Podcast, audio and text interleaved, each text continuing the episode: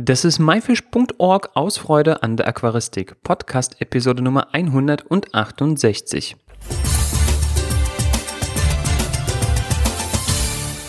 Hi, mein Name ist Joris Jutjaevs und danke, dass du heute wieder dabei bist. Ich weiß nicht, wie es dir geht, aber ich mag diese Hitze überhaupt nicht. Es ist schwül und man bekommt gar keine Luft. Am liebsten würde ich jetzt die Klimaanlage aufdrehen und dann ganz gemütlich diesen Podcast für dich einsprechen. Aber hier in meinem Heimbüro geht das leider nicht. Aber vielleicht ist es auch besser so, denn von der Klimaanlage im Auto habe ich schon einen ganz kratzigen Hals und ja, das hörst du vielleicht auch an meiner Stimme. Nun, heute geht es thematisch weiter, denn mit den heißen Temperaturen kommt auch die Urlaubszeit. Und was es dabei als Aquarianer zu beachten gibt, das erfährst du in dieser Episode.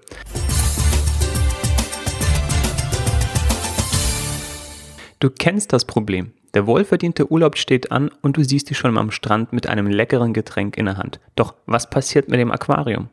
Nun, es gibt drei unterschiedliche Herangehensweisen, das Aquarium während der Urlaubszeit zu betreuen. Doch vorher schauen wir mal, was es alles an Vorbereitungen gibt, die du vorher machen kannst.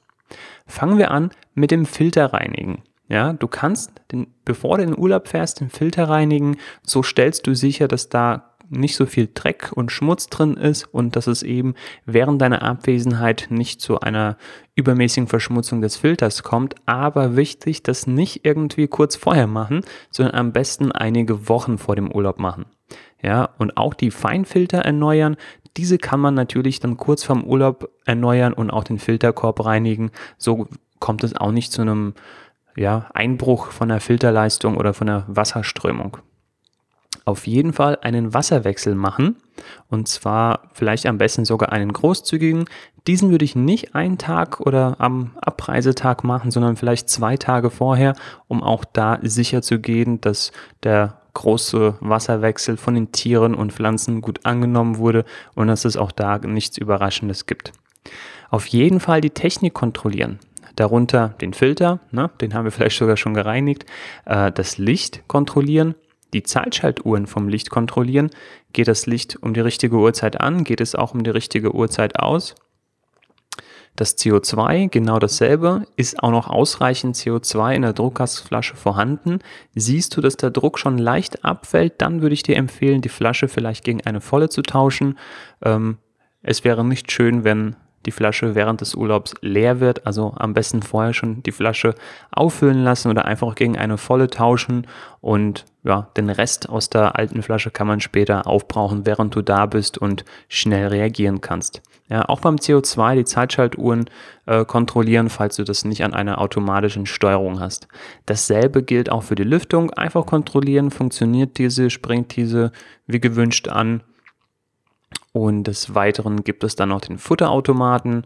Wenn man einen hat, dafür sorgen, dass dort eben ausreichend Futter drin ist und selbiges gilt dann auch für den Düngerautomaten. Sind alle Behälter gefüllt, wird auch der Dünger so dosiert, wie er dosiert werden soll.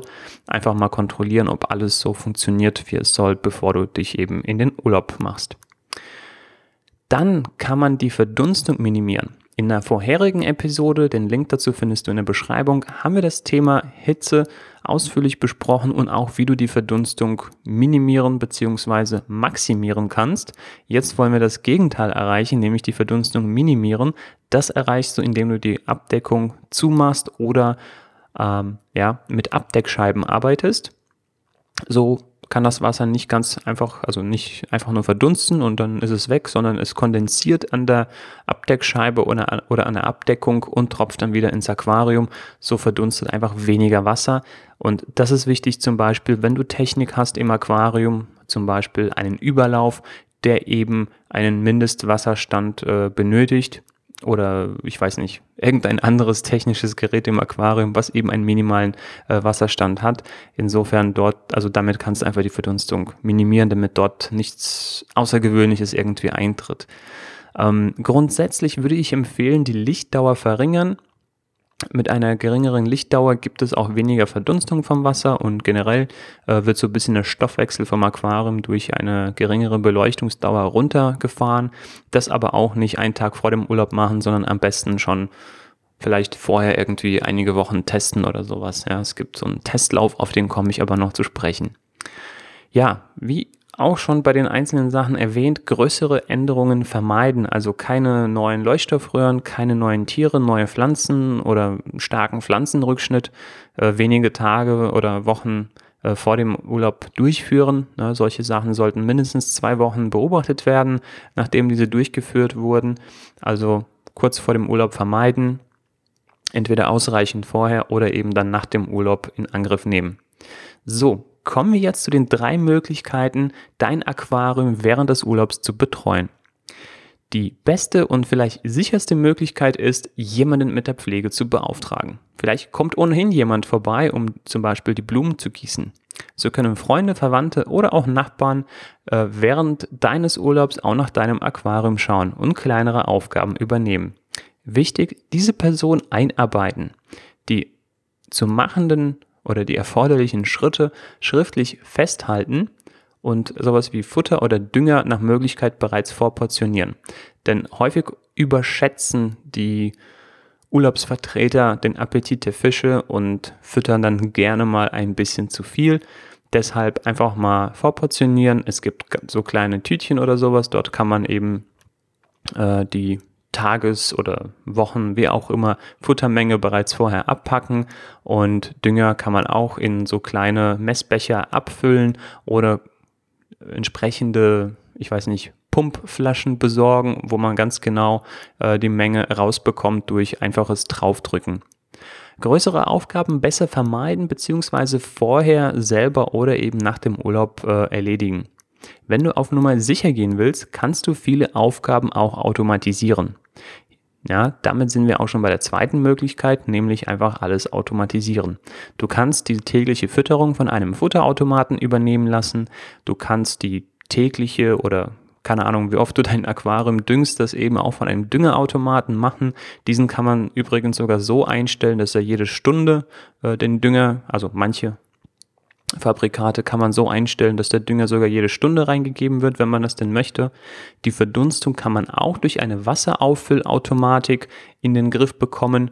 Man verwendet dann Zeitschaltuhren fürs Licht und für das CO2 und am besten hat man vielleicht sogar eine pH-Steuerung, äh, die überwacht den CO2-Gehalt beziehungsweise den pH-Wert ne? und die CO2-Steuerung wird dann komplett automatisiert und ja, als Krönung gibt es dann auch noch Aquariencomputer, die eine Fernüberwachung ermöglichen durch eine App und erlauben sogar Eingriffe quasi durch so eine Fernsteuerung.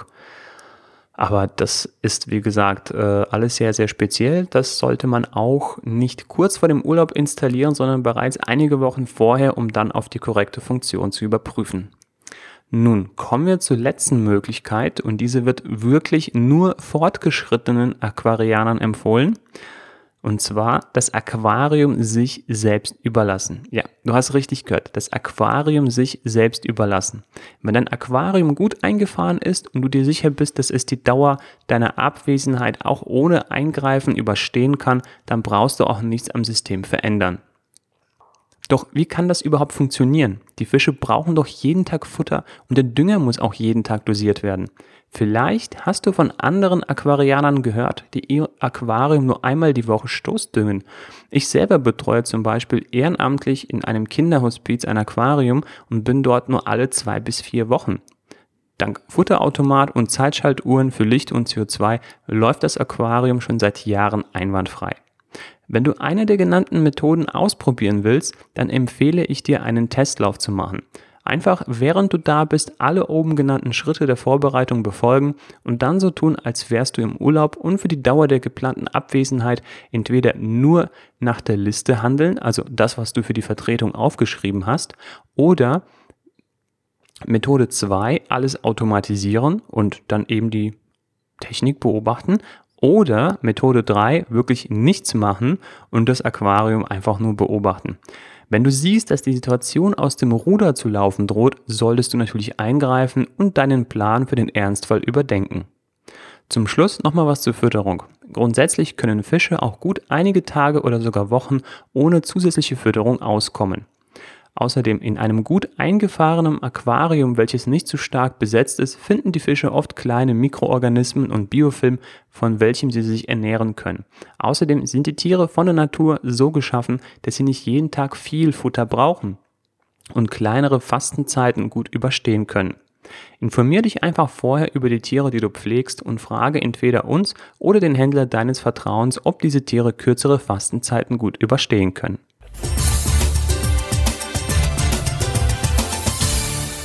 Das war die Episode zum Thema Trotz Aquarium entspannt in den Urlaub fahren. Die Shownotes zu dieser Episode mit allen Bildern und Links findest du wie immer unter www.my-fish.org-episode 168. Episode als Wort und die Ziffern 168. Welcher Tipp war für dich neu und kennst du weitere Tipps, die einem helfen, trotz Aquarium in den Urlaub zu fahren? Schreib diese gerne in die Kommentare und werde ein aktives Mitglied der MyFish Community und helfe damit anderen Aquarianern. Danke fürs Zuhören und Mitmachen. Das war myfish.org aus Freude an der Aquaristik. Tschüss und bis zum nächsten Mal, dein Juris.